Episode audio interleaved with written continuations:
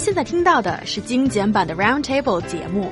想收听并下载一小时完整节目，请关注我们的微信公众账号 EZFM Roundtable，然后发送关键词“完整版”获取下载方式，或者直接下载轻松调频 App。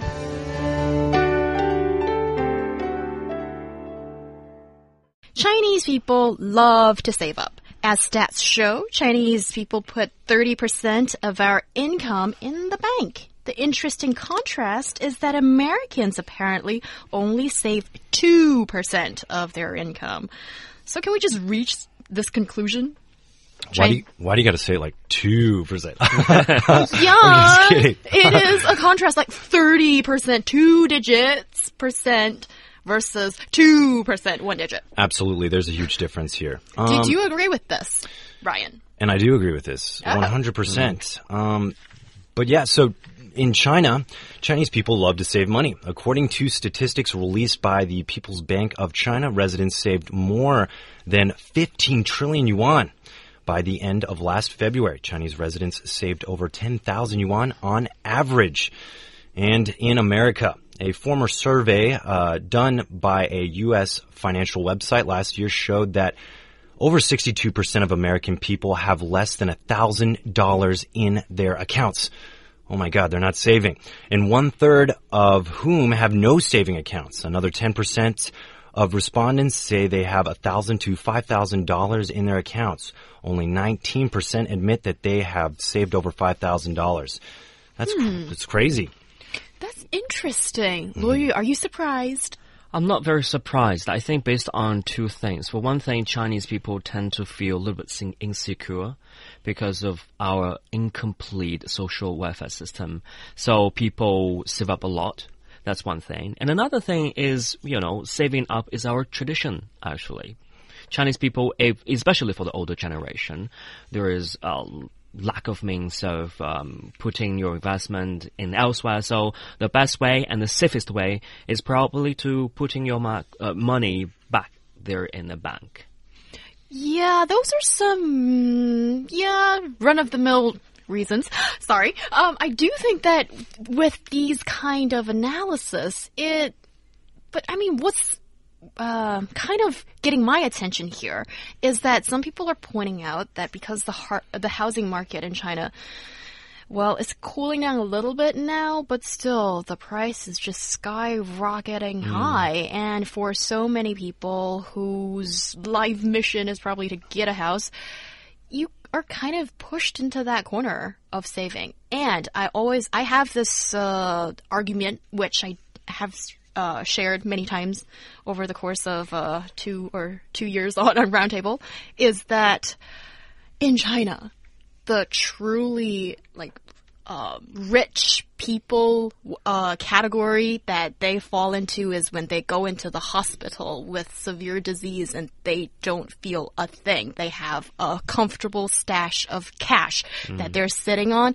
That's the kind of filthy rich I'm talking about, the Chinese situation. So, I mean, there's a lot of things to worry about you kind of have to save up. You know, the fact that we're under a lot of financial burden and people want to to save up for a rainy day.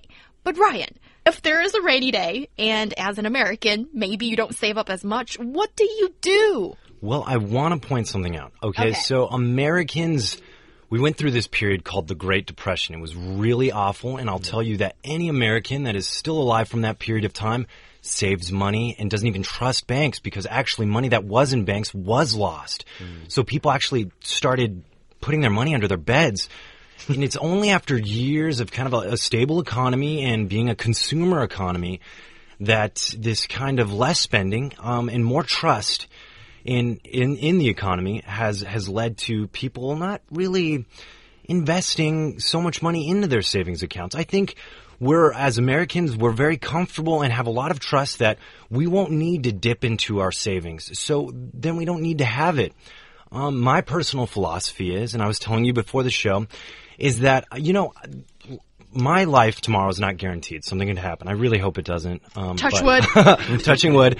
But you know, uh, money it, it comes and goes for me, and but the experiences that sometimes it can provide, I, I really try not to pass up on those. So saving money for me is not a huge deal. Of course, years from now, when I'm having kids and a house is in the near future, yes, I will definitely save money and be very responsible about it. But now I think it's important to enjoy life and, and realize, you know, money just sitting in an account sometimes is just sitting there, you know? Mm. Yeah. Yeah, definitely American people have the different mindset towards Chinese people. Uh, just now, Ryan has mentioned, you know, putting the money onto the bed. It actually reminds me of the Chinese government officials who do the similar thing, you know? But for a different reason. for a different reason, absolutely. Uh, but, you know, but if you look at the exorbitantly high uh, real estate price. I mean, according to a list of 10 cities, the most expensive real estate price, seven are in China. And the city of Beijing actually has the um, housing price deducted by yearly income. It's 33.5 times, right? This ratio for New York is only 20. Mm -hmm. So it's like, for people living in megacities in China, it's even harder for us to buy a property. And we have to, like Chinese people don't like the idea of uncertainties, right? So we have to get fully prepared for the property you're going to buy. You have to pay off your mortgage. You have to care about your children's education. And oh. what if something happens? You know, um, unfortunately about your health, you have to save up a huge fortune to um, get prepared for that part as well. Well, so you can buy health insurance. But not all the illnesses uh, are covered true. by insurance plans, right? Okay. Well, I think it's really interesting that you guys have established very different views on mm, how to use money, and also I think it's a different kind of attitude towards life, at least for the time being, you know. Yeah. And um, also, it just reminds me of another sort of like a contrast and compare story about the uh, let's say a 60 year old Chinese lady. Yeah. yeah. Do you want to tell the story then, Luo Yu?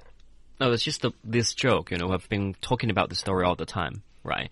There was a Chinese old lady who finally saved enough money to buy an apartment when she reaches the year 60. And an American old lady feel very relieved and satisfied.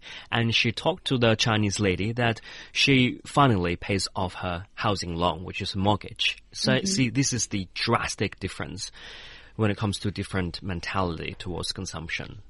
Yeah, and actually, there's something about like an American lifestyle here that I think is really prevalent, even in this joke, and that is we rely heavily on credit. If I want to buy a house, if I want to buy a car, I have to have a credit card. I have to use it. I have to pay off my student loans on times to maintain a good credit score. And it's like so necessary. It's something you invest in. People really care about their credit score.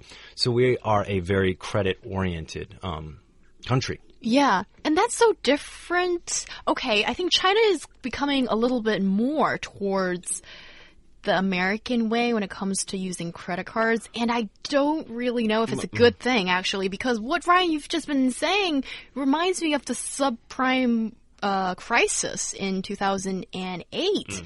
when you know when people are overspending, just writing uh, overdrafts of your future in a way. I and, and consumption. Personally, I'm very conservative when it comes to spending, and I would never want to do that.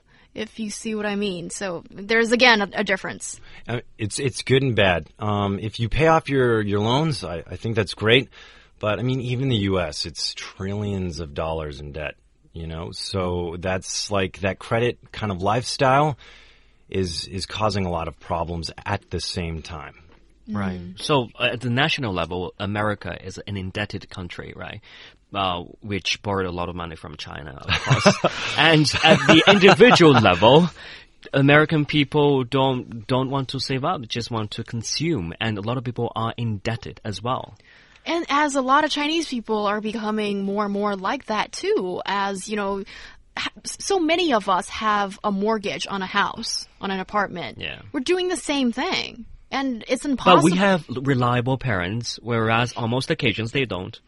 I would say, I would say, well, okay. Uh, Is your parents willing to pay off your mortgage? Absolutely. Uh, my father told me when I first actually started college, he's like, Ryan, My father promised to pay college for me, so I will do that for you no matter what. Oh, that's so cool. And and anytime I know, like I don't want to ask my parents for money. I'm I am a very independent person, but if something happens, I know, like they will be for, there for me at the drop of a dime. And I would say that that's the same for most parents in the U.S. The only thing is, yes, I agree that credit is is seen in a negative way because you are borrowing. But uh, the idea in America is like you can enjoy something right now, and you have the means to pay for it. So why not enjoy it now and improve your quality of life and then pay incrementally?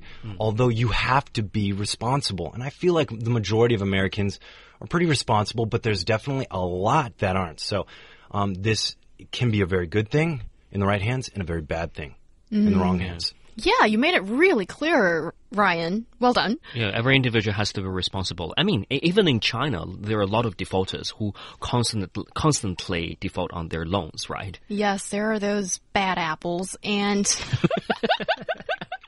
Ayo. Just allow me to, you know, put in a joke or, you know, once in a while, that kind of thing. And, but that kind of instant gratification is something that I, I admit sometimes I am, uh, a victim of it or a slave to it, but, um, I don't like the concept. I'm still, I'm still really conservative, I think, when it comes to money spending and Especially when when when you, when you don't have enough money to spend. Oh, that's another good question. another very valid, valid question.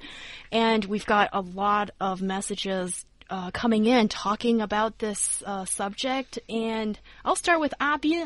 She says maybe American parents don't need to prepare a house for their kid, or the housing price there is not as high and is constantly going higher as That's it is true. in China.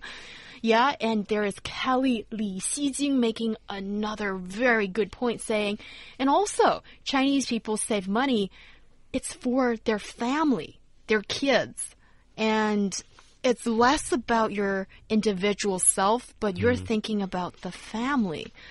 That's really interesting. I think that that is that is true.